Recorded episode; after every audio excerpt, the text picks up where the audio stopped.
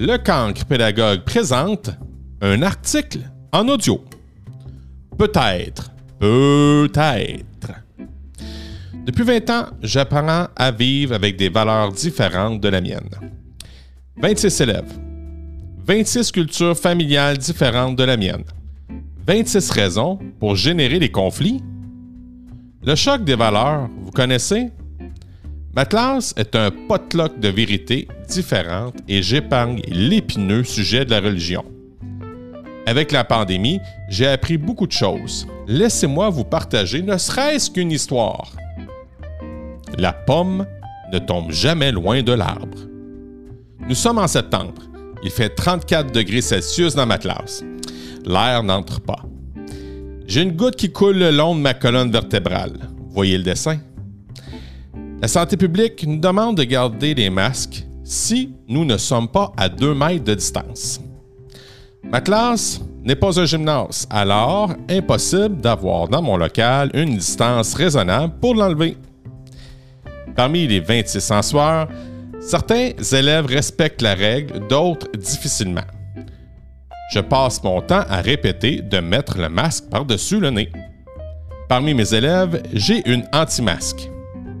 En une seule journée, j'ai demandé à 30 reprises de mettre son masque convenablement. Oui, ce nombre est recensé. J'ai chaud. Je travaille ma patience. Je suis fatigué. Une autre goutte de sueur coule le long de ma colonne. Je tiens bon. À la 31e demande, je demande à mon élève de sortir un moment de ma classe. J'ai le thermomètre de ma colère en harmonie avec la température de mon local. Je respire. Je ventile discrètement.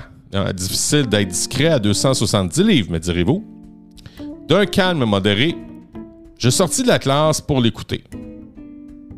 Mon élève se plaint d'avoir chaud et d'étouffer. Elle exprime que le port du masque obligatoire brime sa liberté de choix. De toute évidence, les propos justifiés ne viennent définitivement pas d'elle. À mon tour, j'explique rapidement les raisons justifiées de la santé publique et de la responsabilité que j'ai à respecter ces règles. Mais là, je vous épargne les détails. Mon élève revient à la charge en me disant que j'avais peut-être tort d'accepter de me rancher du côté de la santé publique. J'ai eu la brillante idée de lui dire qu'elle avait à son tour peut-être raison d'être en harmonie avec ses parents. Hmm. Cette réponse a eu pour effet de l'apaiser et curieusement moi aussi. Je lui ai expliqué que la science est en constante évolution et que peut-être d'ici 2, 3, 10 ans, la science pourrait se rendre compte que le port du masque est une mauvaise chose et que pour l'instant, tout ce que nous savons, c'est que le masque, blablabla, j'évite encore les détails. Aujourd'hui, la relation entre elle et moi s'est beaucoup améliorée, même si à l'occasion, je lui demande encore de mettre son masque convenablement. L'effet du peut-être. Permettez-moi d'insister sur le mot peut-être. Il n'y a pas si longtemps, j'ai appris que le peut-être a un effet sur le laisser-aller. Dans une communication conflictuelle, même si je ne suis pas d'accord, le peut-être m'aide à prendre en considération l'interlocuteur. Ainsi, lorsqu'on emploie le peut-être, le respect s'implique dans une conversation. Ainsi, mon élève dans l'histoire du masque a ce sentiment d'être reconnu, écouté, vu et entendu. Le rêve. Mhm. Avec l'usage du peut-être, j'ai peut-être pas gagné mon point de vue, mais j'ai gagné en respect. Autre chose, le peut-être a aussi l'effet sur l'ego. Croire que vous êtes meilleur que les autres n'aide pas à une relation constructive. En affaires, j'ai déjà vécu des situations conflictuelles j'ai déjà été jaloux des réussites de mes compétiteurs. Curieusement, j'avais cette fausse impression d'être diminué, d'être moins bon qu'eux. Par cette jalousie, j'ai dénigré certains de mes compétiteurs. Ce dénigrement était ma réponse pour me tirer d'affaire. Mais d'où venait cette jalousie? J'ai appris qu'elle venait de cette peur de ne pas atteindre mes objectifs. J'avais cette angoisse de ne pas réussir. Chez moi, cette peur peut parfois engendrer de la mauvaise énergie, ce qui de surcroît engendre une mauvaise attitude.